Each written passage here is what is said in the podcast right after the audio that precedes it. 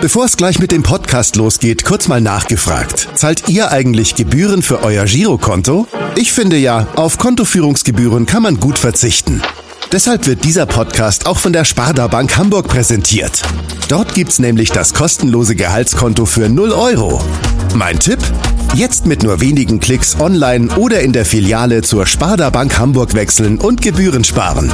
Und nun geht's los mit dem Podcast. Präsentiert von der Sparda Bank Hamburg. HSV. Wir müssen reden. Der Abendblatt Podcast rund um den Hamburger Sportverein. Wie viele Gegentore kassiert der HSV gegen Hertha BSC? In den ersten drei Pflichtspielen der neuen Spielzeit haben die Hamburger bereits acht Treffer kassiert. Weil die Mannschaft von Trainer Tim Walter aber auch elf Tore geschossen hat, ist der Saisonstart mit vier Punkten gegen die beiden Aufstiegskonkurrenten Schalke und Karlsruhe sowie dem umkämpften Weiterkommen im Pokal nach einem 4 zu 3 nach der Verlängerung bei Drittligist Rot-Weiß Essen gelungen. Nun trifft der HSV in der Liga auf die Hertha aus Berlin, die nach dem Abstieg, einem weiterhin im Umbruch befindenden Kader und einem Dauerchaos bei sämtlichen Themen keiner so richtig einschätzen kann. Das soll sich nach dieser Folge idealerweise ändern, denn ich habe mir Verstärkung von unserem verlagsinternen Podcast immer härter von der Berliner Morgenpost geholt. Mein Name ist Stefan Walter und ich freue mich sehr über unseren heutigen Gast Inga Bödeling. Moin nach Berlin. Hallo Stefan, danke für die Einladung. Sehr gerne. Ja, wir haben unseren Podcast heute in zwei unterschiedliche Schwerpunkte aufgeteilt und sprechen später auch noch über die HSV Frauen. Mit dir, Inga, will ich allerdings ausschließlich über Hertha sprechen. Du warst vor mehr als einem Jahr schon bei der Relegation dabei, als der HSV dann später äh, ja äh, nicht aufgestiegen ist, sondern Hertha de, den äh, ja eben dann doch noch eben die Kurve gekriegt hat im Rückspiel mit einem 2 zu 0 in Hamburg. Ähm, du hast damals, wenn ich mich richtig erinnere, nach dem Hinspiel nicht mehr so wirklich an Hertha geglaubt. Der HSV hatte gewonnen 1 zu 0 durch ein Tor von Ludovic Reis, es war eine verunglückte Flanke. Welche Erinnerungen hast du dann noch an das Duell aus der Relegation? Ich erinnere mich äh, an die Bahnfahrt zurück nach dem Hinspiel. Ähm, da hat wirklich niemand mehr ein Pfifferling auf Hertha BSC gegeben. Also die Stimmung war sowas von äh, tot, muss ich fast schon sagen. Und ähm, dann war da dieses Rückspiel und eigentlich war sich beim HSV jeder sicher, dass jetzt endlich die Rückkehr in die Bundesliga äh, kommt und dann kommt Hertha BSC, schießt, glaube, vier Minuten war es das erste Tor und dann kommt Marvin Plattenhardt und schießt noch das zweite hinterher und alle dachten sich so, what is happening? Also es war, war ein episches Rückspiel. Ja, ich erinnere mich auch noch daran, wie hier in Hamburg die Stimmung eigentlich so war, dass alle nur noch zum Feiern ins Stadion gekommen sind und äh, kaum einer noch das ja. für möglich gehalten hat, dass äh, das hier noch anders ausgehen könnte im Rückspiel.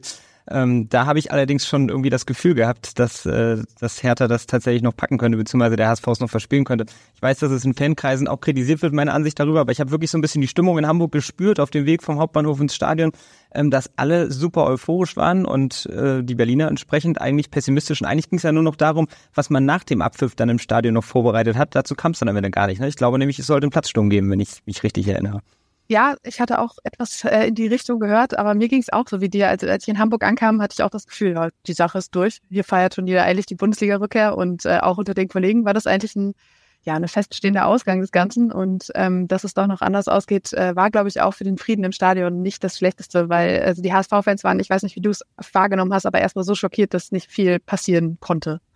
Ja, klar. Es ist natürlich auch noch immer noch mal was anderes, wenn der Zweitligist dann verliert und nicht aufsteigt, ähm, als wenn der Bundesligist absteigt. Das ist immer ein größeres Drama, haben wir in Hamburg ja auch schon erlebt. Ähm, die Bilder sind ja auch nachhaltig in Erinnerung geblieben. Ähm, ein Jahr später ist in Berlin eigentlich alles anders. Äh, der Trainer heißt nicht mehr Felix Magath, sondern Karl Dardai. Ähm, der Sportchef ist nicht mehr Freddy Bobic, sondern Benjamin Weber.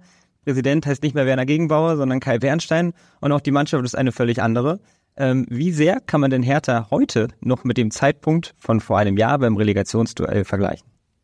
Das ist lustig, als du gerade gesagt hast, ist alles anders, habe ich gedacht, naja, eigentlich auch irgendwie nicht. Weil gefühlt die alten Probleme ja dann doch immer noch da sind, der sportliche Erfolg fehlt, es geht irgendwie immer auf und ab und niemand ist so richtig zufrieden und es passieren immer wieder irgendwelche Dinge, die dann für negativ, negativ Schlagzeilen sorgen und ähm, aber klar, wenn du es so sagst, die, die sportlich Verantwortlichen sind andere, die Stimmung rund um den Verein ist auch eine andere, also weit entfernt von diesem ganzen Chaos, was vor einem Jahr da war. Ähm, das Vertrauen in den Präsidenten, in Kai Bernstein, ist riesig. Das hat auch dazu geführt, dass die Fanszene sehr ruhig geblieben ist nach dem Abstieg. Und äh, von daher kann man sagen, zumindest in den Punkten ist Hertha einen Tick zur Ruhe gekommen. Okay. Ähm, dann halten wir das mal so fest. Ähm, wenn man sich jetzt aber nur die Aufstellung anguckt, zum Beispiel jetzt äh, in den ersten Ligaspielen der Hertha oder auch im Pokal äh, und auch de, die Aufstellung mit, sagen wir mal, dem Rückspiel gegen den HSV vergleicht, weil im Hinspiel war es ja auch eine völlig andere Truppe, dann sind eigentlich jetzt nur noch Suat Serda und Marc-Oliver Kempf mit dabei. Ähm, oder werden sie auch noch bis Ende August wechseln? Das ist Frage, ob sie nächste Woche dann äh, oder am Samstag auch noch dabei sind.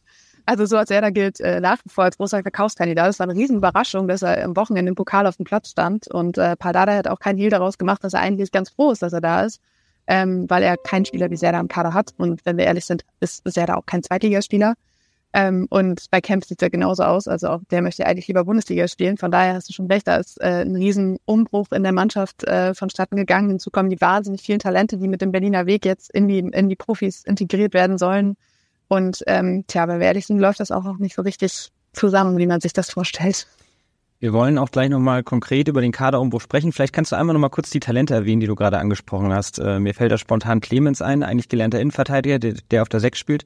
Ich finde, man hat das dann auch in den Spielen immer gemerkt, dass die Kreativität fehlt, wenn man da mit zwei gelernten Innenverteidigern, mit Martin Dardai und äh, Clemens spielt. Aber du weißt besser Bescheid, vielleicht kannst du einmal die Talentsituation bei Hertha beleuchten. Genau, einmal Pascal Clemens, der da im Mittelfeld aushelfen muss, weil da notgedrungen wirklich einfach überhaupt niemand ist, der diese Rolle sonst ausfüllen könnte. Ähm, das ist einer, der es auf jeden Fall fest in die Startelf geschafft hat bislang. Ähm, man hat noch Martin Winkler, der auf der rechten Außenbahn unterwegs war, zumindest in Düsseldorf. Ähm, dann hat er sich verletzt, jetzt ist er zurück, ähm, hat jetzt ein bisschen seinen Platz gegen Palko Dardai verloren, der natürlich ja auch irgendwie aus der Talenteschmiede kommt. Man hat äh, Benze Dardai, der ähm, Dritte im Dardai-Bunde, reden wir wahrscheinlich nachher auch noch drüber, über diese kleine Dardai-Dynastie. Ähm, äh, der ist erst 17 und durfte jetzt auch schon, ähm, tja, ich glaube, ja, tatsächlich in allen drei Spielen spielen. Ähm, man hat im Kader dann auch immer noch Veit Stange, einen Mittelfeldspieler, ähm, Derry Scherhand als Angreifer. Man würde eigentlich auch gerne auf Ivo Masa setzen, der ist im Moment verletzt. Der wird auch noch lange fehlen mit einer Knieverletzung. Also es ist, äh, es sind wirklich vielversprechende Talente dabei, die auch den Sprung durchaus schaffen können diese Saison. Ja, du hast gerade schon die Dardai-Dynastie angesprochen, dann lass uns doch direkt an dieser Stelle weitermachen, äh, denn bei Hertha heißt nicht nur der Trainer, sondern auch die Spieler Dardai. Ähm, mit Palko, Marton und Benze äh, trainiert Paul Dardai gleich drei seiner Söhne. Ähm, Marton und Palko, ähm, oder beziehungsweise der für 500.000 Euro von Ferencvaros Budapest zurückgeholte äh, Palko, ähm, ist ja dadurch jetzt dann nochmal der Dritte im Bunde. Er und sein Bruder Marton sind auch Stammspieler. Ist diese besondere Konstellation ein Thema in der Mannschaft? In der Mannschaft offenbar nicht. Ähm, ich kann mir das ehrlich gesagt nur schwer vorstellen, weil ich weiß nicht, wenn man selbst auch Mannschaftssport gemacht hat, beziehungsweise man kennt es ja vielleicht auch aus der Schule, der Lehrersohn oder die Tochter des Lehrers. Also man ist da immer ein bisschen vorsichtiger. Ich glaube jetzt nicht, dass sich da so wahnsinnig viel über den Trainer aufgeregt wird, wenn da drei Söhne mit in der Kabine sitzen. Von daher könnte ich mir schon vorstellen, dass es die Dynamik ein bisschen verändert, aber es ist auf jeden Fall ein ultrasensibles Thema, ähm, weil Paul Dardai selbst als Trainer unfassbar sensibel darauf reagiert und ähm, wahrscheinlich auch sich gewissen Vorwürfen ausgesetzt sieht, Vetternwirtschaft etc. war auch zu lesen, nachdem dann der Dritte im Bunde auch noch wechselte. Und ähm, es ist wirklich keine, kein einfaches Thema für den Trainer, der ja auch nach dem Spiel gegen Düsseldorf gefragt wurde, wie sieht's aus, historischer Moment, Wahnsinn, alle drei Söhne gleichzeitig auf dem Platz. Ähm, da war, hat er sich nochmal bemüßigt gefühlt zu sagen, ja, es sind alle meine Söhne, es sind alle meine Söhne und ähm, ja, das ist, ähm, ist schwierig. Angeblich macht's ähm, keine Rolle äh, oder spielt keine Rolle, dass es seine Söhne sind. Äh, andererseits kann ich mir vorstellen, dass es schon durchaus hin und wieder mal Thema ist. Ja, ähm, ich persönlich finde ja, dass Paldada die Situation öffentlich recht gut abmoderiert. Jetzt mal vielleicht ausgenommen seine Reaktion nach dem Düsseldorf-Spiel war vielleicht etwas zu kritisch, aber in anderen Interviews, vor allem auch bei Sky, ähm, finde ich, macht er es eigentlich ganz gut und versucht eben den Schwerpunkt natürlich auf andere, auf sportliche Themen zu lenken. Hast du trotzdem den Eindruck, dass er sich gerade auch durch die Rückkehr von Palko Dardai ein Stück weit angreifbar gemacht hat, gerade für Phasen, in denen der Erfolg dann ausbleibt? Absolut. Ich bin gespannt, wie es wird, wenn eben auch seine Söhne nicht so performen, wie man sich das vorstellt. Ähm, ich meine, ihm kam jetzt entgegen, dass Palko Dardai direkt gegen ähm, Jena am Wochenende im Pokal den Torreigen geöffnet hat. Also ich meine, sie haben jetzt zwei Spiele lang auf ein Tor gewartet, dann ist es ausgerechnet Palko Dardai, der es, äh, der es halt schafft, das erste zu schießen. Das hat ihm natürlich in die Karten gespielt, auch wenn ich nicht glaube, dass er so gedacht hat. Ich glaube, in erster Linie war er froh, dass dieses Tor gefallen ist. Aber wenn wir dann irgendwann, sagen wir, im Dezember da stehen und Hertha steht auf Platz 15, weil es einfach nicht läuft, ähm, dann könnte es schon sein, dass auch solche Transfers durchaus kritisch hinterfragt werden. Ja. Sein einer Sohn Marton könnte gegen den HSV ja ausfallen. Ähm, Im Pokal musste er ausgewechselt werden. Die Hertha hat 5 zu 0 gewonnen für unsere Zuhörer in Jena. Ist eine Runde weiter, genauso wie der HSV. Ähm, Die Defensivspieler Marc-Oliver Kempf und Toni Leistner, den man ja auch noch in Hamburg kennt, sind ebenfalls fraglich. Jetzt meine Frage an dich. Äh, spielt Hertha damit eine Notabwehr in Hamburg? Vermutlich. Ähm, nein, ich könnte mir schon vorstellen, dass das äh, am Anfang jetzt alles ein bisschen heißer ist, als es am Ende ist. Ähm, das sind muskuläre Probleme. Es waren leichte Schmerzen. Es sind bei Toni Leisner könnte ich mir vorstellen, dass sich das noch widerlegt bis zum Spiel. Ich glaube, das ist auch jemand, der spielt auch mit ein paar Ibus-Infos. Info, Hauptsache, er darf spielen. Ähm, man hat auch immer noch Linus Gechter, auch viel, auch eins dieser vielversprechenden Talente, ähm, der letzte Saison noch ausgeliehen war, der jetzt zurückkehrt, der ein bisschen Anlaufzeit brauchte, aber Paul Dada hat nochmal gesagt, das ist jetzt wieder mein Linus. Also das könnte auch eine gute, ähm, äh, also ein guter Ersatz sein. Auch einer seiner Söhne dann. Ja, alle, alle seine Söhne, alle.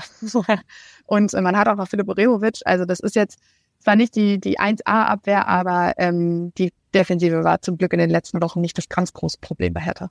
Wie, wie lautet denn dein Tipp? Wie sieht die Innenverteidigung aus gegen den HSV? Äh, Leistner und Urimovic. Alles klar. Toni Leistner kennen wir ja auch noch in Hamburg bestens. Ähm, wie macht er sich denn in Berlin bisher? Was kannst du über ihn mitteilen?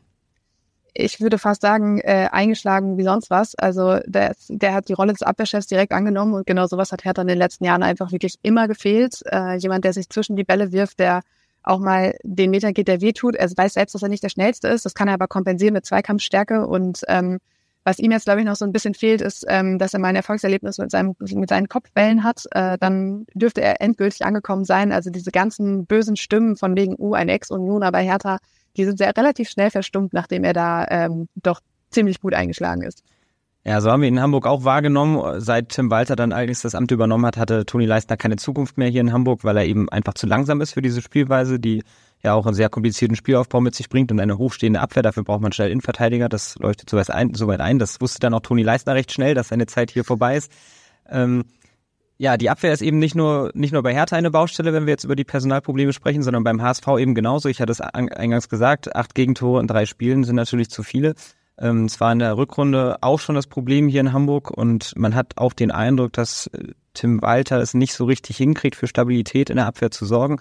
Gerade auch wenn Kapitän Sebastian Schonler ausfällt. Wir sind mal gespannt, ob er es vielleicht gegen Hertha schafft. Während wir diesen Podcast aufnehmen, befindet er sich im Universitätsklinikum Hamburg-Eppendorf äh, für eine MRT-Untersuchung. Also können wir leider im Podcast noch nicht für Aufklärung sorgen, aber ähm, ja, er könnte es schaffen gegen Hertha. Ich wage mal die Prognose, dass er es nicht schafft. Und dann haben wir eben wieder das Problem, dass wahrscheinlich die beiden Neuzugänge äh, Guillermo Ramos und Dennis Hatzigadunic im Zentrum spielen und die einfach noch nicht so weit sind, um diesen komplizierten Spielaufbau zu spielen. Man merkt vor allem, dass sie die Laufwege noch nicht verinnerlicht haben, dass sie immer wieder auch ähm, Anweisungen auf dem Platz benötigen, vor allem vom Torwart Daniel Heuer Fernandes, der sie immer wieder sortiert und ihnen erklärt, wie sie dieses wirklich komplizierte System für Verteidiger zu spielen haben. Und das ist alles noch nicht so richtig stabil und das sorgt auch alles ähm, für ein Chaos gelegentlich in der Abwehr und drei Gegentore beim Drittligisten sind natürlich auch zu viele. Ähm, aber bei Hertha wiederum sind es ja auch ähnliche Probleme, wenn ich mir zumindest mal angucke, dass Oliver Christensen jetzt für sechs Millionen verkauft wurde an AC Florenz. Eigentlicher Rückkehrer Marinus Gersbeck ähm, im Tor stehen sollte, über den wir gleich noch sprechen sollten, warum er nicht im Tor steht. Und so kam es im Pokal dazu, dass der erst 20 Jahre alte Tiag ernst zwischen den Pfosten stand. Wird er denn auch in Hamburg zum Einsatz kommen? Ja. Er ist jetzt erstmal die neue Nummer eins. Okay, und wie geht die Torwartsuche weiter?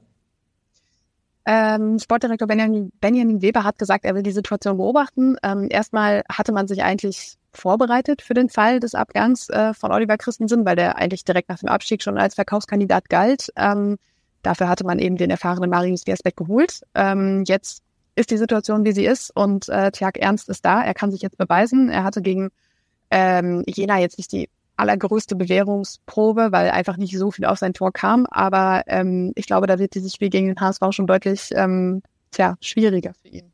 Also ein Neuzugang wird nicht bis dahin kommen, beziehungsweise schon so weit sein, dass er dann auch direkt von Anfang an zum Einsatz kommt. Du schüttelst mir den Kopf. Davon ist nicht auszugehen, genau. Aber, äh, wo du gerade gesagt hast, Defensivprobleme auf der einen oder auf der anderen Seite, dann können wir uns doch eigentlich auf ein totales offensives Spektakel freuen, oder?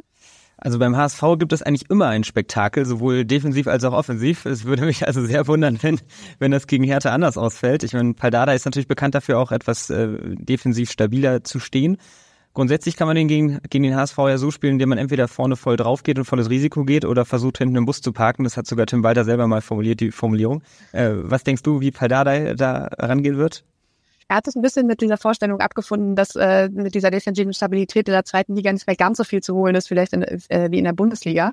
Deshalb ähm, hat er das auch in der Vorbereitung ziemlich ähm, forciert, dieses schnelle Anlaufen, frühe Anlaufen, höheres Pressing, ähm, ja, einfach offensiv größeren Druck ausüben, mehr aktiv sein als passiv und ähm, deshalb könnte ich mir schon vorstellen, dass das auch gegen den HSV der Plan sein wird. Gut, dann werden wir auf jeden Fall ein Spektakel sehen. da lege ich mich äh, schon mal fest. Ähm, um nochmal auf die Torhüter-Situation bei der Hertha zurückzukommen. Tjag Ernst ist also mehr als nur ein Pokaltorhüter, hast du gerade analysiert, zumindest für die nächsten Ligaspiele. Ja, spielt er auf Bewährung und kann sich eben empfehlen, dann auch dauerhaft die Nummer eins zu werden. Beim HSV stand er mit Matteo Raab jetzt ausschließlich ein Pokaltorhüter für, zwischen den Posten. Da wird Daniel Heuer Fernandes wieder zurückkehren gegen Hertha. Eigentlich sollte ja bei den Berlinern Marinus Gersbeck die Saison äh, zwischen den Pfosten stehen. Dann hat er sich allerdings erinnert, dass er ja auch in der Berliner Fankurve groß geworden ist und hat seine alten Kumpels aus der Kurve wieder getroffen im Trainingslager und dann sind sie um die Häuser gezogen und seitdem ist er suspendiert, weil der Vorwurf einer Prügelattacke im Raum steht. Kannst du uns einmal erklären, was genau da los war und wie es dazu kommen konnte?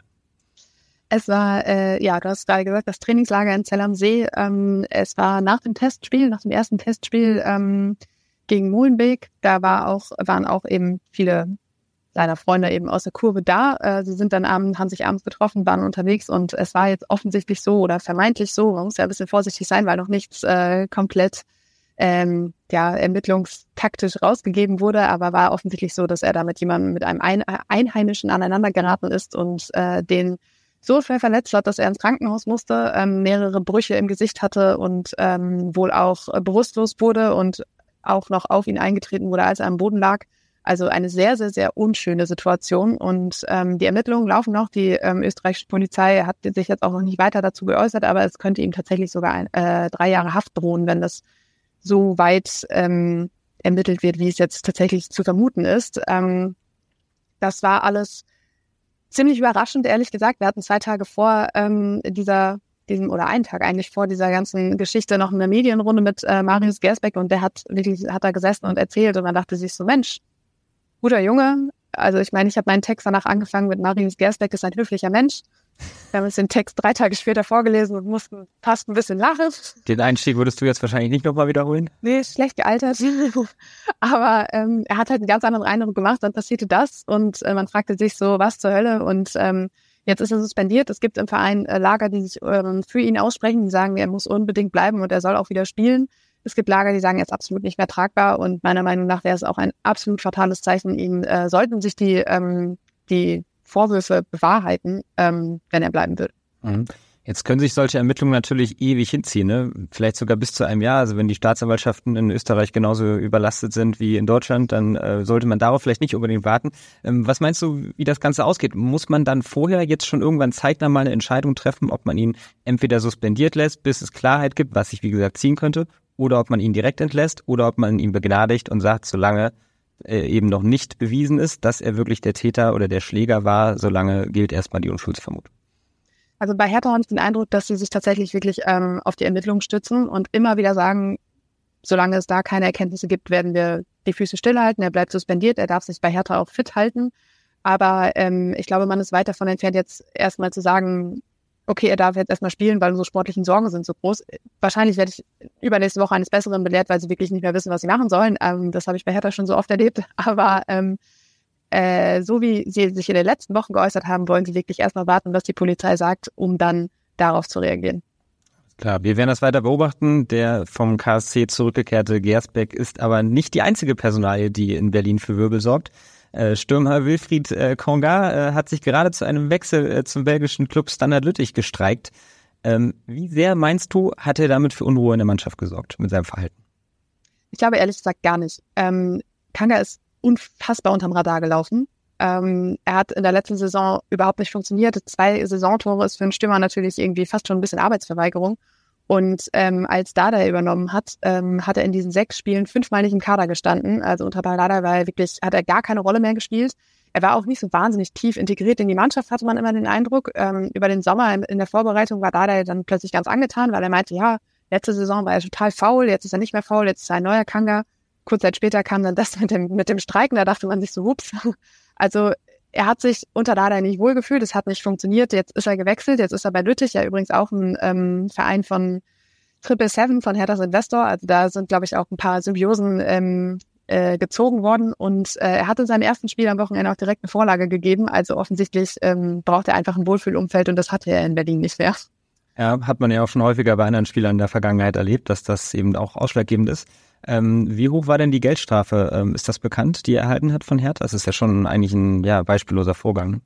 Das stimmt. Äh, bekannt ist es nicht. Ähm, es war auch immer so ein bisschen die Frage, wie sensibel muss man damit umgehen, weil er gesagt hat, äh, dass er sich mental nicht bereit fühle zu spielen. Ähm, gerade so vor Hintergründen Robert Enke und Co. ist man ja ein bisschen vorsichtig mit solchen ähm, Problemen und Aussagen. Deshalb ähm, wurde das auch so ein bisschen sensibel behandelt. Aber ich glaube, dass er jetzt einen neuen Verein gefunden hat, ist für alle Beteiligten die beste Lösung. Er ist ja nicht der einzige Spieler, der in der Vergangenheit, Vergangenheit mit großen Vorschusslobären verpflichtet wurde und der jetzt eben dann auch relativ schnell wieder ähm, vom Hof geschickt wurde.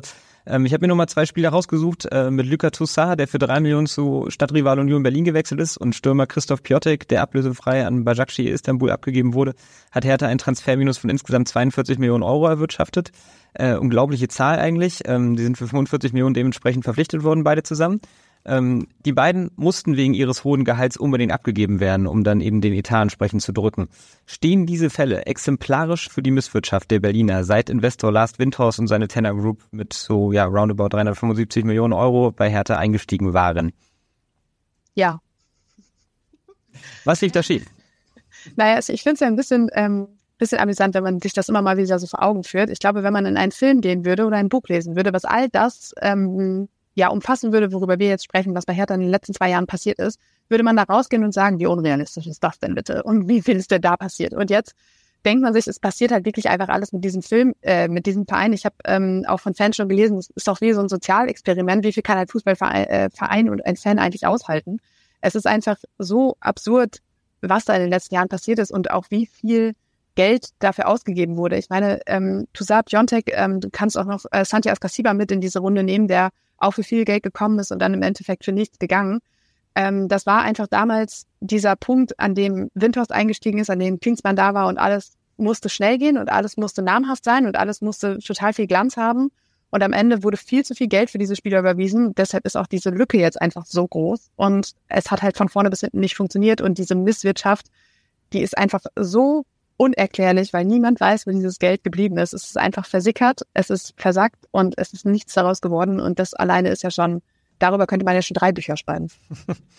Ähm, ja, ein Kapitel dieses Buches wäre sicherlich auch, ähm, welcher andere Transfer in der Bundesliga in diesem Winter stattgefunden hat, in dem Christoph Piotek zu Hertha gegangen ist. Ich erinnere mich, dass Dortmund im selben Monat Erling Haaland verpflichtet hat und für zwei Millionen weniger. Das nur noch mal als kleine äh, Anekdote, um diese Misswirtschaft zu unterstreichen.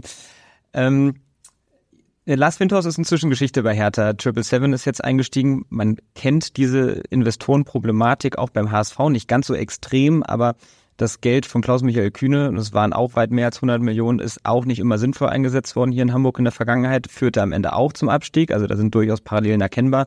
Man hat die Profiabteilung vorher ausgegliedert, um diesen Investorenschritt möglich zu machen, hat mittlerweile ja alle 24,9 Prozent der möglichen Anteile veräußert. Ähm, für alle weiteren bräuchte man die äh, Zustimmung der Mitglieder. Ähm, und am Ende ging eben auch nicht alles so auf, wie man sich das vorgestellt hatte. Man wollte Europa groß angreifen, befindet sich jetzt äh, das sechste Jahr in Folge in der zweiten Liga. Äh, bei Hertha hat man aber irgendwie das Gefühl, es ist alles irgendwie nochmal ja, zehnmal so schlimm wie beim HSV abgelaufen. Und der HSV ist ja mittlerweile auch durch, durch diese Phase, in der man abhängig von seinem Investor war. Man hat sich wieder auf gesunde eigene äh, wirtschaftliche Beine gestellt. Ähm, diese hohen Gehälter, die vor allem ähm, ja in Berlin auch für die Probleme sorgten, die sie jetzt haben, weshalb ja auch Toussaint und Piatek, wie gerade geschildert, abgegeben werden mussten, dringend oder verscherbelt werden mussten, fast schon in diesem Sommer.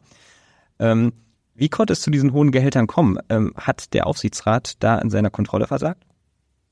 Ein bisschen wahrscheinlich schon. Und das liegt dann wahrscheinlich auch wieder daran, dass ähm, dieses viele Geld plötzlich für sehr vielversprechende Aussichten gesorgt hat. Und man musste natürlich so, so Spieler wie Toussaint oder Piontek die lockst du nicht nach Berlin, indem du sagst, ah, wir wollen unbedingt Champions League spielen. Das ist vielleicht eine nette Aussicht, aber jeder im Profifußball weiß auch, dass das nicht so einfach umzusetzen ist. Und dann brauchst du eben auch andere Argumente und dann ist das eben das Geld. Und äh, wenn da jemand kommt und dir so tolle Versprechungen macht und dann taucht plötzlich ein Jürgen Klinsmann auf und ähm, alles ist, alles glänzt, alles ist namhaft, dann ähm, bist du wahrscheinlich auch als Aussichtsrat so ein bisschen gefangen in dieser ganzen Blase und denkst dir so, ja, jetzt starten wir so richtig durch. Und ähm, da hinzu kam ja auch, dass der Beirat bei Hertha BSC auch noch sehr viel Einfluss hat und da saßen eben auch ähm, Vertreter von, von Lars Windforst drin und die haben eben auch so ihren, ihren Teil dazu beigetragen, dass dieses ganze Gefüge so ein bisschen aus der Bahn geraten ist und äh, das jetzt wieder einzufangen ist, ist so unfassbar schwer, das sehen wir halt, dass es jetzt immer noch andauert.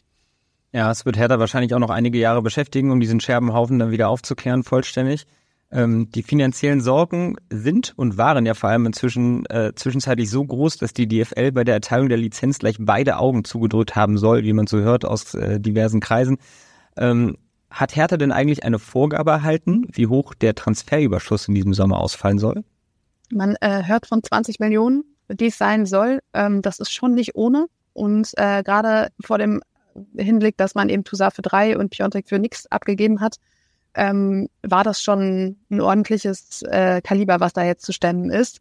Ähm, es ist natürlich gelungen, die Spieler, die bislang gekommen sind, für sehr, sehr kleines Geld oder eben ablösefrei zu holen. Ähm, nichtsdestotrotz, die sechs Millionen, die man jetzt für Christoph, äh, Christensen gekriegt hat, sind schon wirklich, wirklich leben, überlebenswichtig gewesen. Und wenn man Dodi Luke Bacchio jetzt noch loseisen kann, da sind so elf bis 13 Millionen im Gespräch, dann bist du, glaube ich, schon auf einem ganz guten Weg dahin. Aber man möchte trotzdem ja auch noch so Spieler wie Diego Demme zum Beispiel haben. Ähm, für den wird man auch noch ein bisschen mehr als 500.000 hinlegen müssen. Also das ist schon eine harte Aufgabe, die, die, die sie da stemmen müssen. Und ähm, ich glaube, niemand in der Bundesliga oder in der zweiten Liga möchte gerade mit Benjamin Weber und äh, Tom Herrich als Geschäftsführer tauschen, weil ich glaube, die haben die undankbarsten Jobs äh, im ganzen Profifußball in Deutschland gerade. Ja, also daran erkennt man vor allem auch, wie wichtig auch noch der Abgang von Dodi Luke ist, der dann offenbar noch der einzige Spieler zu sein scheint, der noch ansatzweise dafür sorgen könnte, dass diese 20 Millionen eben dann auch erreicht werden. Ähm, das Geld soll dann, oder zumindest das, was darüber hinaus eingenommen wird, soll dann auch wieder investiert werden, hast du gerade geschildert. Äh, mit Michael Karbovnik ist bereits für 2,5 Millionen ein Linksverteidiger gekommen, an dem auch Hertha, äh, an dem auch der HSV interessiert war. Ähm, wie wichtig findest du den möglichen oder den bevorstehenden Transfer von Diego Demme und wie kannst du es zeitlich einordnen, wird er vielleicht auch schon bis zum HSV-Spiel verpflichtet werden? Also dadurch, dass ich das Ganze jetzt seit würde sagen, sechs, sieben Wochen zieht, äh, glaube ich äh, langsam nicht mehr daran, dass es eine zeitnahe Sache wird. Aber ähm, er will unbedingt nach Berlin, er will unbedingt zu Hertha. Ähm, das sind jetzt halt eben ja Absprache, Dinge mit dem SSC Neapel, die da fehlen und eben das Geld, was bislang fehlte. Wenn ähm, man hat jetzt etwas gekriegt durch Christensen, hat aber auch schon wieder reinvestiert in Kabovnik. Jetzt ist halt die Frage, wie schnell geht Dodi Luke Bacchio, wie viel kriegt man dafür? Ähm, er wäre immens wichtig, weil er hatte einfach weiterhin eine riesige Lücke hat im Mittelfeld und er wäre jemand mit Erfahrung, mit Durchsetzungsvermögen, der dieses vor allem zentrale Loch einfach füllen kann. Und ähm, ja, von daher wäre das wirklich nicht verkehrt, dass er äh, kommt. Aber zeitlich, dieser Horizont, also da habe ich wirklich in diesem Sommer so viel gehört und so den Bezug zur Realität verloren, weil das ähm, wirklich einfach ein, eine never-ending Story ist, die ähm, aber dann doch vielleicht ein Happy End haben könnte. Ja, auch beim HSV hofft man noch auf ein Happy End auf dieser Position. Auch da haben wir wieder eine Parallele zu beiden Clubs. Äh, man möchte eigentlich seit Transferbeginn Daniel Efadli unbedingt verpflichtet. Äh, wir hatten damals zuerst darüber berichtet. Ähm, es sah auch zwischenzeitlich so aus, als wäre der Transfer bereits nahezu fertig. Äh, wir hatten auch ähnlich schon berichtet, aber dann sind die Verhandlungen auf der Zielgeraden eben doch nochmal ins Stocken geraten und stocken seitdem auch gewaltig. Ähm, ähm, ja, Magdeburg möchte eine Million jetzt sofort einnehmen für den Spieler, ähm, der HSV aber nicht so viel zahlen, vor allem weil er nur als Backup für Jonas Meffert eingeplant ist. Jetzt hat der Spieler heute nochmal gegenüber der Bild, sein Wechsel wurde öffentlich auch hinterlegt und hat da nochmal ordentlich Druck ausgeübt. Ähm, also zwei Wochen ist das Transferfenster ja noch geöffnet. Ähm, ich würde jetzt mal die Prognose warten, dass sowohl Diego Demme noch zu Hertha wechseln werden, als auch Daniel Fadli zum HSV, aber wahrscheinlich nicht mehr bis zum Wochenende, wir sie also noch nicht, zumindest noch nicht auf dem Platz sehen werden. Das werden wir dann noch weiter verfolgen. Ähm, zum Thema Finanzen hat sich Hertha ja auch mit dem externen Berater Wolfgang Simon Schröter, ähm, ähm, ja, hat ihn eben rangeholt, der den Club jetzt sanieren soll. Wie schätzt du denn seine Rolle ein und wie ernst steht es um die Finanzen, wenn man eben so einen externen erst ranholt? Ich glaube, dass es gar nicht unbedingt damit zusammenhängt, wie ernst es um den Club steht, sondern vor allem, ähm, wie wichtig ist es, dass sich jetzt jemand konzentriert darum kümmert, dass dieser Neuaufbau auch finanziell und wirtschaftlich vonstatten geht. Ähm, er hat ja jetzt auch noch Verstärkung bekommen, beziehungsweise er fungiert ja als Berater. Ähm, und Tim Kauermann hat jetzt vor zwei Wochen das Präsidium verlassen, um eben als Leiter Sanierungsstab ähm, diesen Aufbau, diese Sanierung voranzutreiben. Und äh, dass das jemand quasi aus dem eigenen Haus macht, ist, glaube ich, ein sehr, sehr, sehr wichtiger Schritt. Dass er einen externen Berater hat, ist auch wichtig. Und ich glaube, mit diesem Gespann, dieser Zusammenarbeit kann das jetzt funktionieren, dass sich halt wirklich Leute nur darum kümmern, ohne, also ehrlich sind Geschäftsführer Tom Herrich konnte auch nicht mehr alles machen. Also irgendwann ist wahrscheinlich auch sein ähm, ja, Arbeitskonto voll und äh, das von daher ist es gut, dass da jetzt Leute da sind, die sich ausschließlich darum kümmern und ähm, damit eben Hertha nächstes Jahr nicht wieder in die gleiche Situation kommt wie dieses Jahr im Juni, als es plötzlich heißt, nee, nee, irgendwie sind eure Planungen für die kommende Saison so halbseiden, dass wir euch gar nicht die Lizenz erteilen können. Und ähm, von daher sehe ich das durchaus positiv. Okay. Wie ernst es aber insgesamt um die Finanzen steht, der Berliner sieht man ja auch schon anhand des Hauptsponsorendeals, denn es ist ein Wettanbieter geworden, äh, nach äh, monatelangem Hin und Her oder nachdem man monatelang eben gar keinen äh, Hauptsponsor hatte. Obwohl ja eigentlich der Präsident Kai Bernstein genau das als sein Wahlversprechen vor seinem Amtsantritt ausgeschlossen hatte. Was sagt denn Kai Bernstein jetzt? Ich glaube, Kai Bernstein musste ähm, der Realität Tribut zollen. Und äh, all die fußballromantischen Vorstellungen, die er hatte, als er äh, sich hat ausstellen lassen zur Präsidentenwahl, wurden jetzt so einem Reality-Check unterzogen und er hat festgestellt, gut, wir sind nicht der attraktivste Verhandlungspartner gerade. Wir haben nicht die allerbesten sportlichen Argumente und sind froh, wenn wir das Geld bekommen, weil wir haben gerade darüber gesprochen, jeder Cent ist ungefähr lebenswichtig. Und ähm, wenn man dann niemand anderen kriegt als einen Online-Sportwettenanbieter, dann ist es eben so. Aber es ist natürlich maximal unglücklich von der Außendarstellung her, dass er sich hingestellt hat und gesagt hat, schmutzige Sportwettenkohle wollen wir nicht mehr.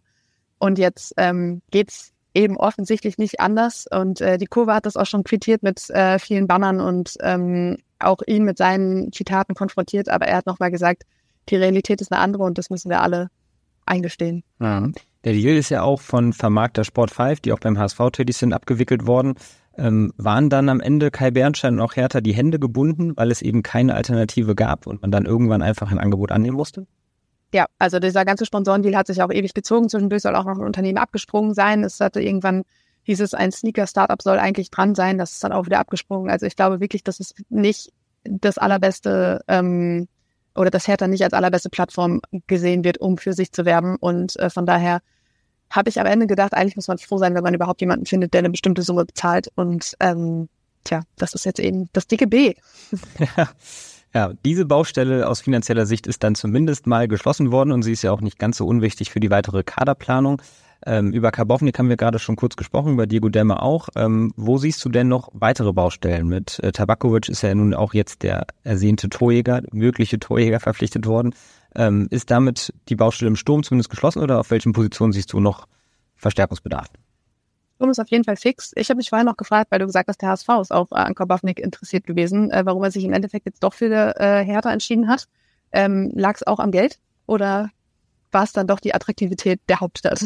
Kommt drauf an, was Hertha gezahlt hat. Ähm, ich habe ja gut, äh, ich meine jetzt vom Gehalt her vor allem.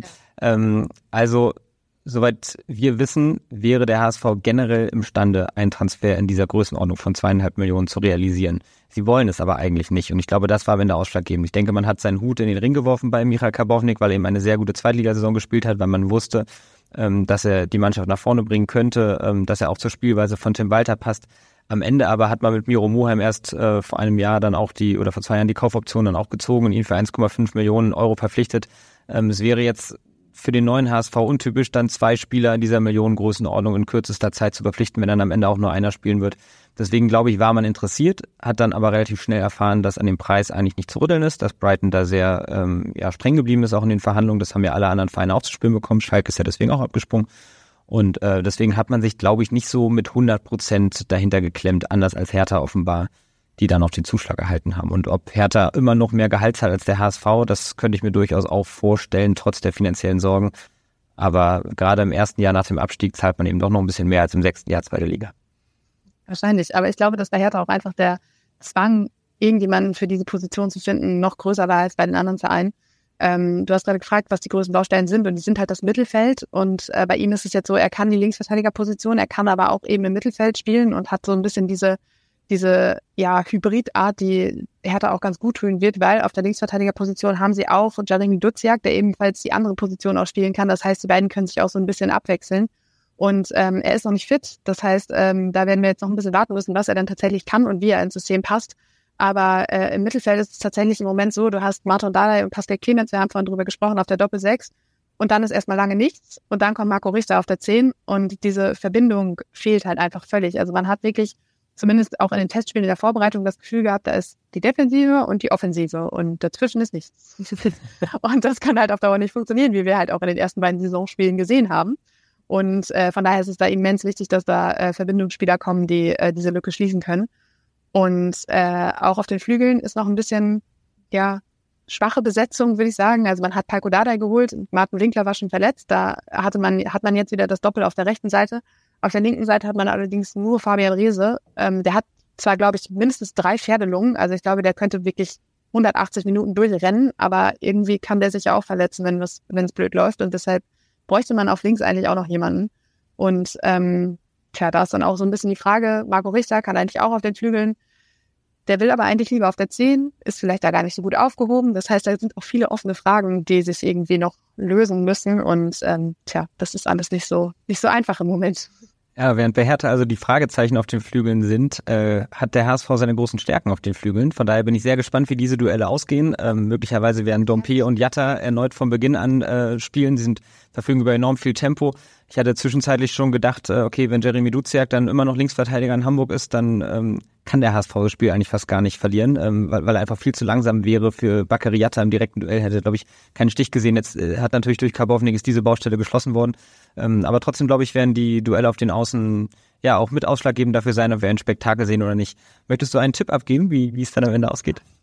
Oha, äh, also erstmal, ähm, das mit deine Theorie mit Duziak, die äh, ist ja durchaus noch drin, weil Kabownik hat noch nicht gespielt. Er soll auch erst nächste Woche ins Mannschafts- oder diese Woche ins Mannschaftstraining einsteigen. Also ob er schon spielt, ist ja überhaupt erstmal fraglich.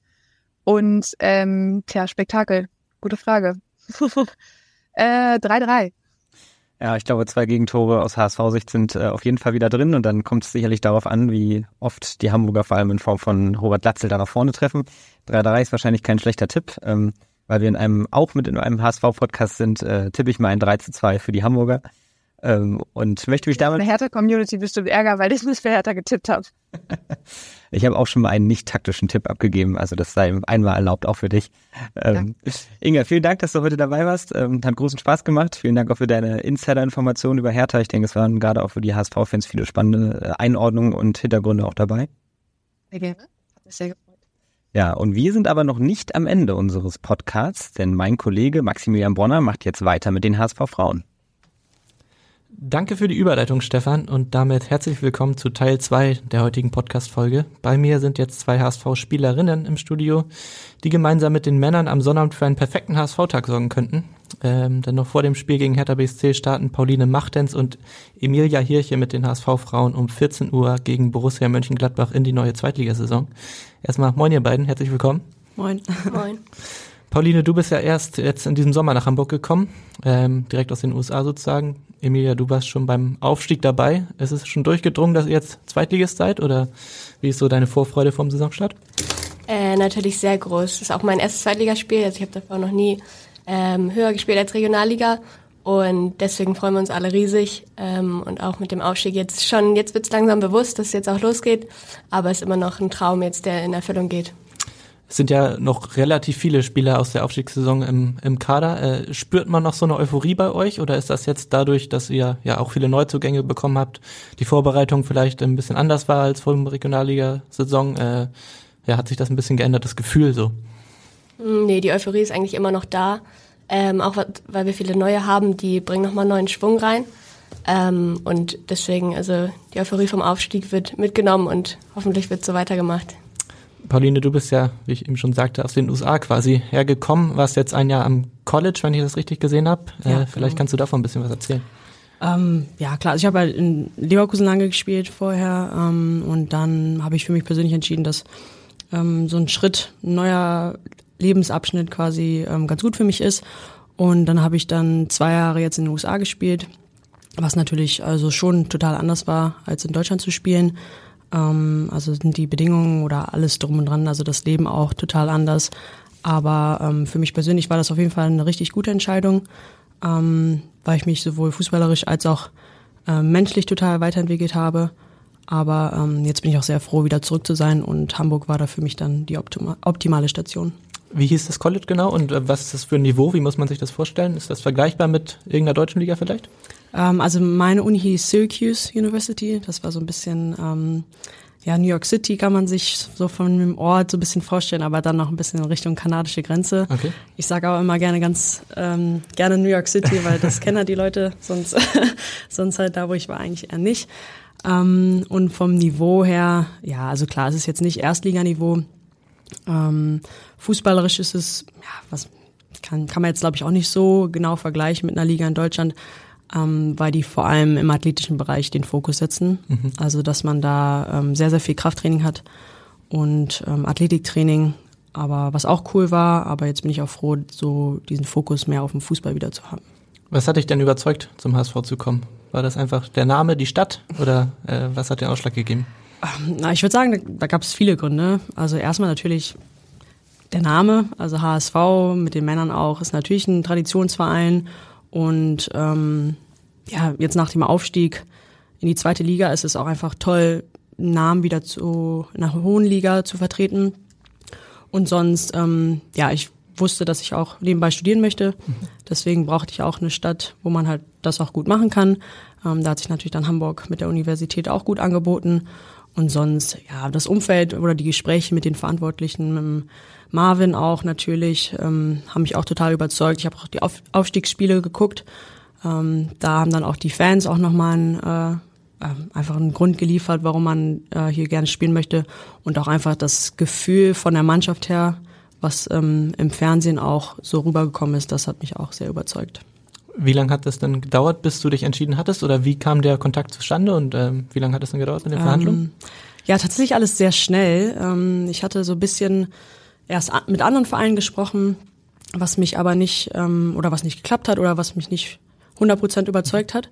Und dann habe ich tatsächlich über äh, Nina Brüggemann, ähm, weil die kenne ich noch aus den Leverkusenen Zeiten, mhm. ähm, genau, über sie ist dann der Kontakt ähm, zustande gekommen mit, ähm, mit Marvin oder mit Kati äh, mit den Verantwortlichen und ja, dann ging es sehr schnell. Ich habe dann ähm, mit, mit Hamburg gesprochen und wurde dann quasi auch eingeladen, um mal mir alles anzugucken.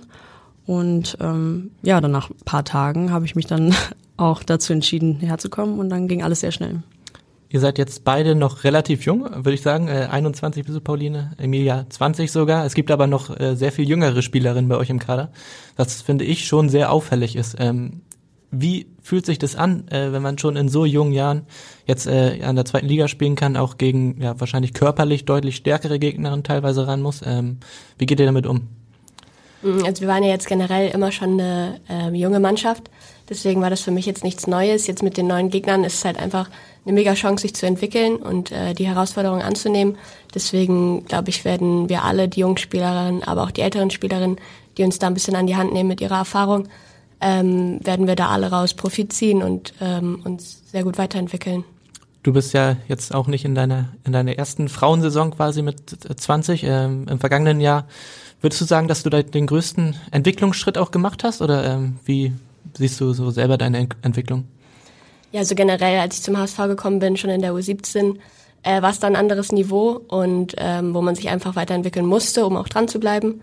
Ähm, so und dann, als es auch in die Frauen ging, ähm, konnte ich halt zum Glück zeigen, was ich kann mhm. ähm, und mich da sehr gut weiterentwickeln. Jetzt mit dem Schritt und dem Aufstieg dann auch und das Training darauf. Das war natürlich dann nochmal perfekt, ähm, um sich auch persönlich weiterzuentwickeln, weil solche Aufstiegsspiele erfordern ja auch mental was. Ähm, deswegen ja, würde ich schon sagen, dass meine Entwicklung gut war, aber ich auf jeden Fall noch nicht am Ende bin äh, und jetzt sehr gespannt bin darauf, wie es in der zweiten Liga wird. Vielleicht kannst du noch einmal erzählen, wie du zum HSV gekommen bist. Wie alt warst du da? Wie hieß dein Jugendverein? Ähm, mein Jugendverein war TSC Wellingsbüttel, also ich komme auch aus Hamburg gebürtig. Ähm, da ganz jung mit sechs angefangen und dann ähm, noch über die Station äh, Condor, äh, dann auch in der Nähe, ähm, dann zum HSV gegangen in der U17. Und dann, glaube ich, mit 15 war es dann in der U17 Bundesliga gespielt. Ja, und da dann hoch zu den Frauen, genau. Wusstest du denn auch in dem Alter schon sofort, dass es eher in Richtung Leistungsbereich gehen soll? Oder ähm, war Fußball auch in der U17 noch äh, ja, Spaß an der Freude? Oder wie war das für dich? Ja, U17 war es dann das erste Mal beim HSV ein bisschen leistungsmäßig. Ich meine, es war auch U17 Union Bundesliga. Mhm. Ähm, da waren dann auch die ersten weiteren Fahrten und alles. Ähm, deswegen da habe ich dann so das erste Mal gemerkt, dass es in die Leistungsrichtung gehen kann. Ähm, ja, und dann mit den Frauen hatten wir ja das Ziel mit dem Aufstieg. Ähm, deswegen, ja, da hatte ich schon dann die Richtung. Wie schafft man es, äh, sich in so jungen Jahren äh, schon durchzusetzen, ähm, auch viel Spielzeit zu bekommen? Äh, habt ihr da irgendwie einen Geheimtrick auch für andere junge Spielerinnen? Ähm, ja, also ich meine, in erster Linie geht es darum, dass man Spaß hat. Ähm, das ist quasi so ein, natürlich so ein Spruch, den man immer zu hören bekommt, aber für mich persönlich, also wenn man jetzt anfängt zu spielen und direkt im Kopf hat, dass man unbedingt professionell spielen möchte, ähm, dann wird schwierig, weil es geht einfach darum, dass man gerne Fußball spielt und ähm, alles andere kommt dann auch von alleine. Also klar, man kann sich Vorbilder nehmen, ähm, kann Leuten beim Fußballspielen, Fußballspielen zugucken, ähm, sich was abgucken, aber ja, im Grunde genommen ist es kommt alles von alleine, wenn man ähm, das Talent hat und natürlich dann auch hart arbeitet weiter dieses äh, junge Durchschnittsalter oder diese vielen jungen Spielerinnen, auch unter 20-Jährige, die in U-Nationalmannschaften noch spielen und eigentlich auch noch U17 spielen könnten oder U19 spielen könnten, ähm, können ein Vorteil, aber vielleicht auch Nachteil sein. Was würdet ihr sagen? Ist das äh, vielleicht in bestimmten Situationen gar nicht so verkehrt, auch ein bisschen mehr Erfahrung zu haben? Habt ihr das schon mal irgendwie erfahren müssen? Also ich glaube, wir haben beim HSV und in unserer Mannschaft die perfekte Mischung. Mhm. Wir haben die Älteren, wir haben auch die ganz Jungen und die halt, die dazwischen sind. Und ich glaube, so ergibt es den perfekten Mix ähm, sowohl mental mit der Erfahrung als auch mit der Spritzigkeit von den Jungen. Ähm, so, ich glaube, deswegen, da werden wir keine Nachteile haben. Vielleicht könnt ihr auch mal so einen kleinen Einblick geben, wie es aussieht im Leben einer Zweitliga-Fußballerin. Äh, das ist ja schon noch ein Unterschied, auch im Vergleich zu den Männern, äh, die dann vielleicht auch nach der Karriere noch von dem Geld leben können oder auch während der Karriere. Ähm, du hast gerade schon gesagt, Pauline, du studierst was genau und wo? Ähm, genau, also ich habe ja zwei Jahre in den USA studiert. Ähm, da habe ich jetzt leider keinen Abschluss von bekommen, aber ich werde jetzt ab dem 1.10. Ähm, hier an der Uni Bewegungswissenschaften studieren, mhm. ähm, mit einem Nebenfach Psychologie. Ähm, aber ja, also bei uns in der Mannschaft gibt's keinen, der nur Fußball spielt, ähm, was einerseits natürlich schade ist, aber andererseits glaube ich auch ganz gut, weil man ähm, auch nochmal was anderes neben dem Fußball hat ähm, vielleicht auch dann den Kopf frei bekommt. Also klar, für viele ist es auch ein, also eine sehr hohe oder große Herausforderung, weil die dann den ganzen Tag arbeiten oder halt andere Sachen machen und dann quasi sich sehr, sehr beeilen müssen, um um 18 Uhr noch zum Training zu kommen. Ähm, aber ja, ich glaube, da alle das machen, ist es ganz gut, weil dann auch natürlich Rücksicht genommen wird ähm, vom Trainerteam oder von der ganzen Mannschaft. Ähm, deswegen würde ich sagen, ja, es ist also für uns vor allem jetzt ähm, ja eigentlich ganz gut. Hm. Was machst du, Emilia? Äh, ich studiere auch äh, Betriebswirtschaftslehre, aber jetzt schon im dritten Semester. An der Uni Hamburg auch? Genau. Okay. Lauft ihr euch da mal über den Weg in der Mensa oder schon relativ groß das Gelände sozusagen, ne? Ja, bestimmt. Also, ja, ich habe ich hab mir ähm, das Gelände jetzt noch nicht angeguckt. Ähm, Weil ich glaube, Bewegungswissenschaften ist noch ein bisschen mehr Richtung Alster und äh, BWL ist ja, ja eher so am Hauptcampus, glaube ich, ne? Ja, genau, der Dammtor. Ja, okay, ja, da kenne ich mich noch nicht so aus, aber ich glaube, wenn ich mal irgendwelche ähm, Fragen habe oder so, da kann ich irgendwie ja auch mal ähm, um Hilfe bitten. Ja.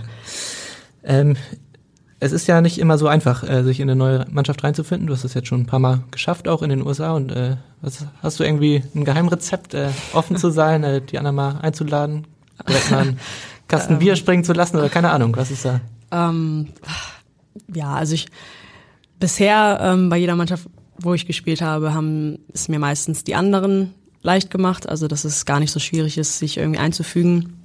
Ähm, aber klar, jetzt durch die zwei Jahre in den USA habe ich schon gelernt, ähm, vor allem mit der neuen Sprache ist es ja nochmal, oder dann in den USA ist nochmal was anderes. Ähm, deswegen weiß ich, wie man quasi in eine neue Mannschaft reinkommen sollte. Also dass man einfach, ja, da gibt's jetzt kein Geheimrezept, einfach offen sein, mit Leuten versuchen ins Gespräch zu kommen. Ähm, aber in erster Linie hat's mir Hamburg auch sehr, sehr leicht gemacht oder meine Mitspielerin. Ähm, wenn man direkt am ersten Tag irgendwie in Gespräche einbezogen wird, dann ist es natürlich ein schönes Gefühl. Und ähm, ja, deswegen war es für mich jetzt nicht schwierig, hier mich wohlzufühlen direkt von Anfang an. Ihr wart jetzt auch im Trainingslager in Dänemark, äh, glaube ich, eine Woche. Äh, wie hat das nochmal dazu beigetragen, auch, dass sich die neuen Spielerinnen einfinden? Was würdest du sagen? Ähm, ja, außer das Wetter waren die Bedingungen nicht top. Hat leider durchgeregnet gefühlt. Ähm, nee, aber sonst konnten wir viel auch ähm, Teamwork-mäßige Sachen machen, abends zusammengesessen und noch ein Spiel gespielt mit allen. Äh, deswegen, ich glaube, das war gut für die Neuen, sich einzufinden, aber auch natürlich für die Alten. Ihr wart auch am Freitag auf dem Dom, wenn ich das richtig gesehen habe. Kleiner Mannschaftsabend, oder? Ja, also es war ähm, Klar, es ist bei sowas immer schwierig, weil ähm, dann natürlich auch andere Sachen dazwischen kommen. Also es waren jetzt nicht alle dabei, aber ja. Wir machen immer mal wieder etwas, wo dann alle kommen können, die wollen, die Zeit haben.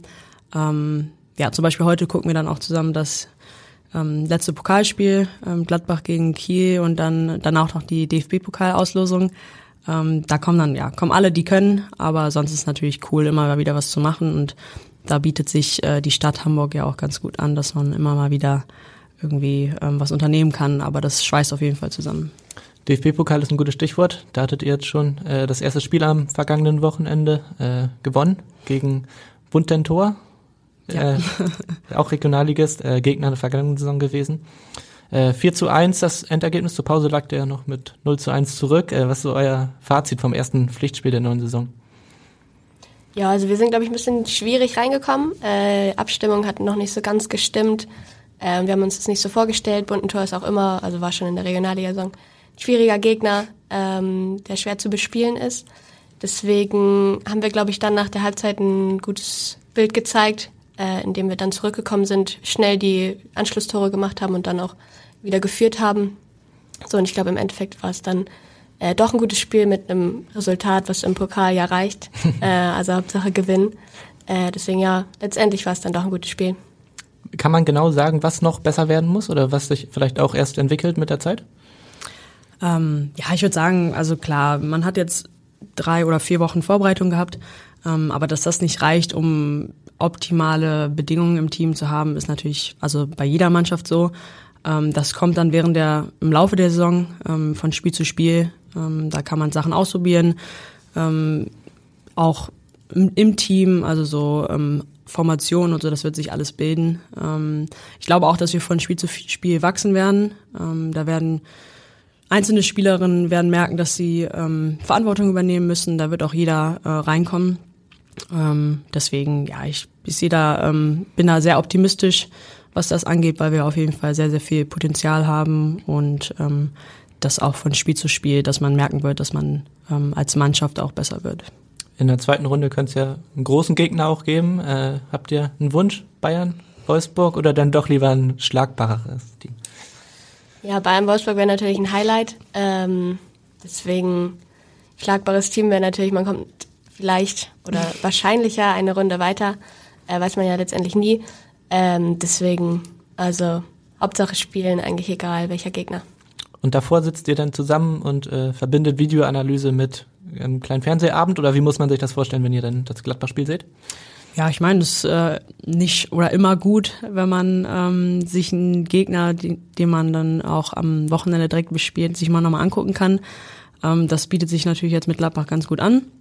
Ähm, ja, aber ich glaube, wir gucken da ganz entspannt rein. Also da wird jetzt nicht so viel Analyse betrieben. Das können dann die Trainer machen. ähm, aber sonst ja, so kleine Sachen wird man sich merken vielleicht. Aber sonst äh, geht es, glaube ich, darum, dass wir alle sehr, sehr gespannt sind, was in der zweiten Runde auf uns zukommt. Ähm, wir nehmen alles mit.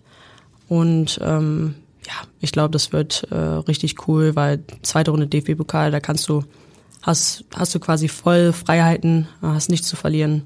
Und ähm, wir freuen uns da sehr drauf. Habt ihr euch denn ein Ziel gesetzt für die Pokalsaison? Bei den Männern hat Tim Walter gesagt, er möchte jedes Spiel gewinnen. ja, das können wir so mitnehmen, würde ich sagen. Ähm, ja, also genau, wir sind da, glaube ich, können da ganz entspannt reinblicken. Wir haben jetzt keine ähm, Rundenanzahl oder so vorgesetzt bekommen. Ja. Natürlich wollen wir so weit kommen wie möglich, ähm, weil es vor allem auch für die Aufmerksamkeit gut ist, also Fans mitzunehmen und so. Ähm, deswegen, ja, wir können da ganz entspannt reingucken und äh, wollen so viel gewinnen wie möglich. Emilia, du kennst es ja schon aus der vergangenen Saison, äh, so Spielvorbereitung und so weiter. Hat sich das äh, dadurch, dass ihr jetzt eine Liga höher spielt, noch mehr professionalisiert, noch intensiviert, dass ihr vielleicht noch eine halbe Stunde länger äh, Analyse macht oder ähm, wie ja, hat sich das entwickelt diese Saison? Also wir waren schon letzte Saison relativ professionell, ähm, aber jetzt würde ich sagen natürlich, dass es sich intensiviert hat. Ähm, fast vor jedem Training machen wir jetzt eine Besprechung, ob es dann ist, keine Ahnung, Spielzüge mhm. oder ähm, die Taktik vom Gegner oder Spielanalyse einfach nur von unserem letzten Spiel oder von dem Gegner. Ähm, das ist schon dazu gekommen, jetzt auch mehr intensiviert. Ähm, aber sonst, wie gesagt, waren wir schon vorher auf einem groß, äh, guten Level. Ähm, und ja, deswegen passt das eigentlich alles so. Passt ihr jetzt auch besser zur neuen Liga? Also in der Regionalliga sind ja auch noch viele kleinere Clubs sozusagen vertreten. Jetzt auch äh, ja, viele zweite Mannschaften von größeren Vereinen oder Turbine Potsdam, die abgestiegen sind. Das ist ja auch eine große Adresse. Ja, also ich glaube, neue Liga erstmal überhaupt gucken, wo wir da überhaupt stehen. Ähm, wir müssen erstmal ankommen, gucken, wie die ersten Spiele laufen. Und ich glaube, wie Pauli schon gesagt hat, von Spiel zu Spiel uns alle weiterentwickeln. Ähm, ja, und dann mal gucken, wo wir am Ende landen. Also alles offen oder äh, gibt es überhaupt eine konkrete Zielsetzung für die neue Saison? Ähm, also jetzt vor der Saison haben wir ähm, noch keine Zielsetzung aufgestellt. Ähm, ja, ich glaube, wir, wir wollen einfach erstmal ankommen, ähm, gucken, wie wir so mitspielen können, was wir, ähm, wie wir uns selbst fühlen, vor allem auch. Ähm, ich glaube, dass wahrscheinlich die Zielsetzung dann auch nach den ersten paar Spielen auch konkreter mhm. gesetzt werden kann.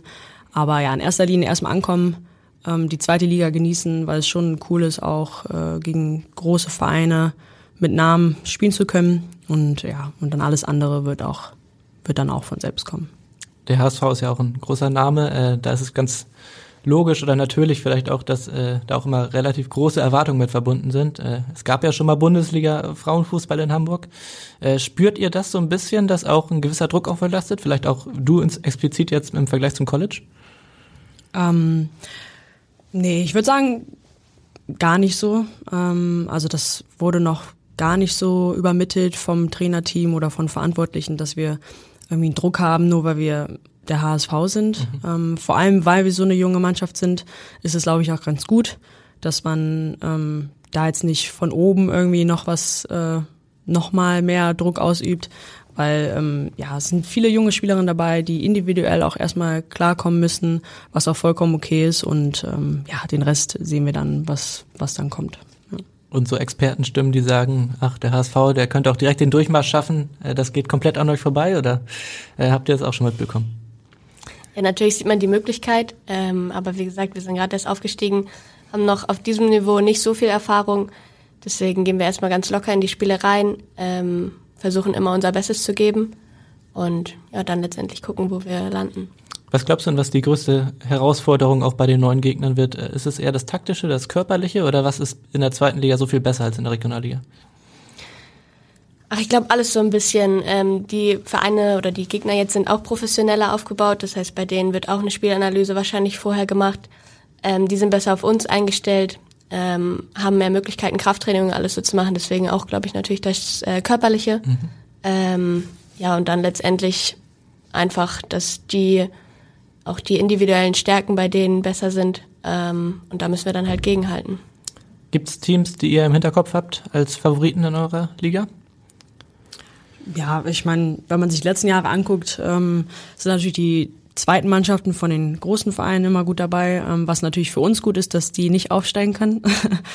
ähm, und sonst, ja, die Mannschaften, die jetzt abgestiegen sind, also ähm, mit Potsdam und Meppen, Gott, äh, ja, Alles richtig. Ähm, ähm, die werden natürlich auch alles dafür geben, direkt wieder aufzusteigen. Ähm, aber wir genau, haben das Gute, dass wir nicht sagen müssen, dass wir direkt aufsteigen wollen.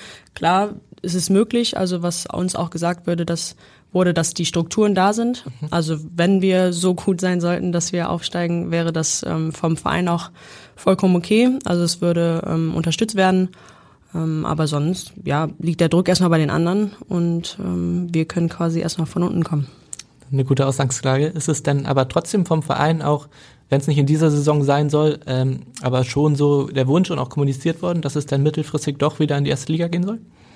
Ja, mittelfristig natürlich auf jeden Fall. Also wir kommen äh, ja vor zehn Jahren, als es abgemeldet wurde, da wollen wir natürlich wieder hin. Ähm, und dafür haben wir jetzt den ersten Schritt gemacht. Jetzt gucken wir, wie es läuft. Und auf jeden Fall in den nächsten zwei bis fünf Jahren soll auf jeden Fall der nächste Schritt dann in die erste Liga vonstatten gehen. Du warst, wenn ich richtig rechne, zehn, als äh, quasi der Bundesliga-Fußball hier bei den Frauen beim HSV äh, beendet war. Hast du das damals schon richtig wahrgenommen oder ähm, erinnerst du dich gar nicht mehr so richtig daran? Ähm, nee, ich habe das eigentlich nicht richtig mitbekommen. Ich weiß nur noch einmal bin ich mit denen sogar noch eingelaufen. So, da muss ja. ich dann wohl jünger gewesen sein. äh, nee, aber sonst habe ich davon nichts mitbekommen. Weißt du noch, wen du an der Hand hattest? Ja, es ist sogar ganz lustig, weil ich mit ihr dann sogar noch zusammengespielt habe. Ach so. Äh, aber es war dann, glaube ich, Anna Hepfer, die, mit der ich dann noch zusammengespielt habe, wie gesagt. Okay, aber da warst du dann, weiß nicht, sieben, acht Jahre alt oder? Ja, okay. so gewesen, weiß nicht mehr genau. okay. Äh, was, wie fühlt sich das denn an? Also als gebürtige Hamburgerin äh, jetzt mit äh, ja, diesem Zusammenbruch vor zehn Jahren, dass es jetzt wieder aufgebaut wird und du einfach ein Teil davon bist. Ja, ich bin natürlich mega stolz auf mich, auf das Team. Ähm, ist natürlich toll zu sagen, ich bin hier geboren äh, und kann in meinem in meiner Heimat bleiben äh, und da sogar professionell Fußball spielen. Die meisten haben nicht das Glück und müssen wegziehen. Ähm, deswegen ja, ist einfach eine tolle Möglichkeit. Gab es für dich jemals die Überlegung zwischendurch oder auch Angebote von anderen Clubs, äh, wenn es jetzt zum Beispiel in diesem Jahr nicht in die zweite Liga gegangen wäre, dass du vielleicht woanders den Schritt gesucht hättest oder ähm, war das gar keine Option für dich? Äh, da wir es ja schon mal versucht haben und es da nicht geklappt hat, musste man sich natürlich ein bisschen umgucken, mhm. weil was wäre passiert, wenn wir es nicht geschafft hätten, ist zum Glück nicht so. Ähm, aber wie gesagt, dadurch hatte ich mich ein bisschen umgeguckt, ähm, aber war mir sicher, wenn wir den Schritt schaffen hier beim HSV, dann werde ich auch hier bleiben. Und so ist es dann ja zum Glück gekommen. Und für dich war vermutlich auch klar, dass du nur zu einem Zweitligisten wechseln würdest? Oder ähm, wie hast du es damals schon verfolgt, wenn du die Spiele auch schon gesehen hast? Ähm, ja, dadurch, dass ich wusste, dass ich studieren möchte, hätte ich äh, Regionalliga halt auch in meinem Umkreis spielen können, also irgendwie in Leverkusen oder in Köln. Mhm. Ähm, deswegen war es für mich ähm, ja schon wichtig mit dem Aufstieg. Aber ähm, ja, ich bin sehr, sehr froh, dass es geklappt hat und dass ich jetzt hier bin. Ja. Ähm, ich kenne das so ein bisschen auch vom, von den Handballern, die ja auch äh, dieses Szenario hatten, HSV äh, Handball 2016 aus der ersten Liga abgestürzt, Insolvenz äh, und in der vierten Liga neu angefangen dass da viele junge Spieler auch äh, sozusagen mit den Ligen auch mitgewachsen sind, äh, immer, immer besser geworden sind und das für deren Entwicklung eigentlich optimal war. Ähm, würdest du das auch so für dich bestätigen? Ja, natürlich. Also das ist, äh, dass ich nach der U17 nicht direkt, keine Ahnung, mich in der ersten Liga beweisen musste, ähm, war natürlich gut. So konnte ich mich selber aufbauen, an meinen Schwächen arbeiten, meine Stärken weiterentwickeln. Ähm, und jetzt der Aufstieg, so kann ich mich weiterentwickeln oder wir uns alle. Ähm, deswegen, das war schon echt gut. Wo genau willst du dich denn weiterentwickeln? Ach, da gibt's noch viele Sachen. Ähm, Ob es jetzt Kleinigkeiten sind, ähm, wie der linke Fuß zum Beispiel, also mein rechter Fuß, mein starker Fuß. Ähm, ja, oder generell einfach als Mannschaft das Zusammenspielen. Äh, da gehört eigentlich alles damit zu. Ihr tragt eure Heimspiele jetzt im Sportpark Eimsbüttel aus, äh, also nicht gar nicht so weit weg vom Volksparkstadion. Äh, seid ihr fein damit oder würdet ihr euch auch mal so ein Highlight-Spiel im ganz großen Stadion wünschen? Ähm, ja, in erster Linie sind wir natürlich fein damit. Ähm, ich glaube aber, dass grundsätzlich oder auch von den Fans gefordert wurde, dass wir auch mal ein Spiel im Volksparkstadion spielen dürfen oder können. Ähm, ja, also das würden wir natürlich auch mitnehmen und ich glaube vor allem ähm, dadurch, dass die Fans das gefordert haben, würde da die Unterstützung auch auf jeden Fall da sein. Ähm, deswegen, ja, aber im Grunde genommen sind wir natürlich sehr zufrieden mit den Bedingungen, ähm, die uns gegeben werden und ähm, alles andere. Ja, also im, im Stadion, das wäre natürlich ein Traum von uns allen, denke ich mal, ja. Und trainieren, äh, also das Training findet jetzt noch in Norderstedt statt, ähm, oder ja. wo, genau, nicht, nicht am Stadion auch. Wäre das vielleicht auch mal ein Wunsch, äh, direkt da am Campus mit trainieren zu dürfen? Ja, bestimmt. Da sind natürlich äh, gute Möglichkeiten äh, zu trainieren, aber in Norderstedt haben wir eigentlich auch eine gute Sportanlage. Ähm, auch viele, die in der Nähe wohnen. Das mhm. heißt, eigentlich passt es gerade so, wie es ist. Wo genau wohnt ihr in Hamburg? Habt ihr einen einigermaßen kurzen Weg oder ist es dann doch quer durch die Stadt? Ähm, also ich wohne ähm, in Eppendorf. Da ja. habe ich eine ganz gute Wohnung gefunden mit Mitbewohnerin. Ähm, ja, klar ist mit der mit der Bahn so 35 Minuten, aber ist okay. Also nimm mal mit. Okay. Ja, und ich wohne praktischerweise in Norderstedt, deswegen so. zehn Minuten mit dem Fahrrad, glaube ich. Ja gut, dann kann man verstehen, dass du dir gar nicht so sehr den Volkspark herbeiwünscht, aber das ist doch gut. Ähm, während wir hier gerade sitzen, äh, ist gerade das Halbfinale bei der Frauen-WM zu Ende gegangen. Äh, Spanien 2 zu 1 gewonnen gegen Schweden, wenn ich es richtig gesehen habe. Ähm, wie verfolgt ihr die äh, Frauen-WM? Sitzt ihr bei jedem Spiel vorm Fernseher oder ist das dadurch, dass die jetzt morgens oder vormittags oder mittags spielen, äh, gar nicht so leicht? Ähm, also ich persönlich hatte weil ich momentan ja noch nicht studiere, hatte relativ viel Zeit. Ähm, deswegen habe ich äh, schon relativ viele Spiele geguckt. Ähm, also immer mal nebenbei irgendwie auf dem Laptop laufen lassen. Es war auf jeden Fall interessant, ähm, ja, sich diese Spiele anzugucken. Ähm, vor allem, weil die F Unterstützung von den Fans ja immer größer wird. Ähm, vor allem Australien habe ich mir auch sehr gerne angeguckt, ähm, weil diese Stimmung im Stadion schon sehr, sehr außergewöhnlich war. Und du auch jeden Tag dabei oder? ähm, ja, also nicht jedes Spiel habe ich geguckt, aber eigentlich schon viele, ähm, weil ja vor allen Dingen auch junge Spielerinnen auch mitspielen, äh, in unserem Alter oder sogar noch jünger. Also das ist echt krass, ähm, dass manche da wirklich den Schritt schon geschafft haben. Ähm, ja, das war deswegen war es immer interessant, äh, jedes Spiel zu sehen. Aber dadurch, dass die äh, DFB-Frauen ja auch wie die Männer jetzt auch schon relativ früh rausgeflogen sind, äh, hat es schon so einen kleinen Stimmungsdämpfer gegeben, glaube ich, im Land. Ähm, wie habt ihr das wahrgenommen? Seht ihr das auch irgendwie äh, als kleinen Rückschlag für so eine Euphorie, die dann, die dann aufkommen kann während so einer WM und sich dann auch weiter tragen kann die nächsten Monate? Ja, also ein kleiner Rückschlag ist es auf jeden Fall. Ähm, ist halt so ein bisschen blöd, dass eigentlich wurde ja so gesagt, die Frauen können es jetzt besser machen genau, als die ja. Männer und das hat jetzt nicht so gut funktioniert. Aber sonst, ich glaube halt, dass die Unterstützung in der Liga, also innerhalb von Deutschland, ähm, also Bundesliga, zweite Bundesliga, immer größer wird. Also da ist die Euphorie ähm, immer noch am Wachsen, würde ich sagen. Klar, es wäre besser gewesen, wenn die Frauen jetzt wieder irgendwie ins Finale gekommen wären. Aber ja, das kann man sich nicht aussuchen, ist unglücklich gelaufen. Aber dafür ähm, ja, müssen jetzt die Vereine dafür sorgen, dass die Euphorie weiter nach oben geht. Ähm, und vor allem auch bei Hamburg können wir, glaube ich, auch ähm, ja, weitere Schritte ziehen. Es gibt ja Länder wie England, äh, wo dann teilweise ja wirklich bei jedem Ligaspiel äh, mehrere tausend Zuschauer auch kommen. Ähm, seht ihr das so als äh, Frauenfußball-Vorbild auch äh, an in Europa oder ähm, gibt es auch andere Länder, wo ihr gerne mal hinguckt? Äh, ja, natürlich ist es der Traum von vielen Zuschauern auf den Rängen. Ähm, beim HSV haben wir damit schon echt Glück. Also wenn man da ähm, ja rausläuft und da eine ganze Choreo für einen gemacht wird, das ist schon echt cool äh, beim HSV, die Fans. Ja, und sonst, ähm, Spanien guckt man manchmal hin, Barcelona, Real Madrid. Mhm. Äh, die Frauen haben ja auch das Bernabeu voll bekommen. Also das sind schon Vorbilder, ähm, wo man gerne hinguckt. Waren die Aufstiegsspiele so von der Kulisse das Größte bisher für dich? Ja, schon, würde ich sagen. Also mit Choreo und Gesängen, alles zusammen, das war schon echt eine coole Stimmung. Und wenn man das vielleicht vorher nicht so gewohnt ist, äh, fällt einem diese Umstellung schwer oder kann man sich da nicht mehr unterhalten auf dem Platz? Wie äußert sich das? Ja, es ist natürlich eine Umstellung, es ist laut auf den Rängen, man versteht nicht alles auf dem Platz. Ähm, aber da muss man dann als Mannschaft zusammenarbeiten, sich darauf einstellen und ist ja zur Unterstützung. Deswegen, also ein Hindernis oder so ist es jetzt nicht, ähm, sondern es ist einfach nur schön, dass man, ähm, auch wenn man mal hinten liegt, angefeuert wird weiterhin äh, und da die letzten Prozente rausholt. Ähm, so Doppelspieltage wird's äh, am nächsten Wochenende. Ähm, also erst ihr zu Hause, dann die Männer auch zu Hause. Ähm, kann, glaube ich, auch dazu beitragen, dass dann noch mehr Zuschauer kommen, oder? Ja, ich glaube auch. Also vor allem mit dem Spiel Hamburg-Hertha, was natürlich äh, ja, ein Highlight von der ganzen Saison ist. Und wir dann davor, ähm, das ist, glaube ich, schon eine ganz coole Kombination. Und ähm, ja, ich bin mir auch sicher, dass viele Leute zu unserem Spiel kommen werden. Erstes Spiel gegen Gladbach, auch ein großer Name. Ähm, wir sind alle sehr euphorisch. Wir hoffen, dass die Fans ähm, sich genauso freuen und dass wir dann mit einem guten Spielen einen tollen Samstagabend einläuten können. Wo wir eben schon bei der WM war, ist die äh, Nationalmannschaft von euch beiden ein Traum, ein Ziel oder äh, wie geht ihr damit um?